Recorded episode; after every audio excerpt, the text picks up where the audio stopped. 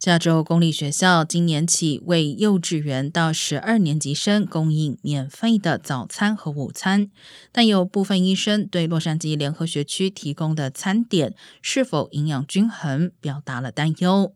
Cedar Sinai 医院肥胖医疗总监维拉奎斯表示，菜单中有不少品相类似素食餐点，可能使得学童更容易接受这类食物。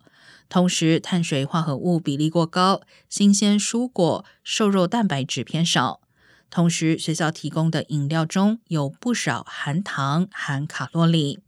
但根据学区网站，学校供应餐点符合农业部以及加州教育部的营养指标。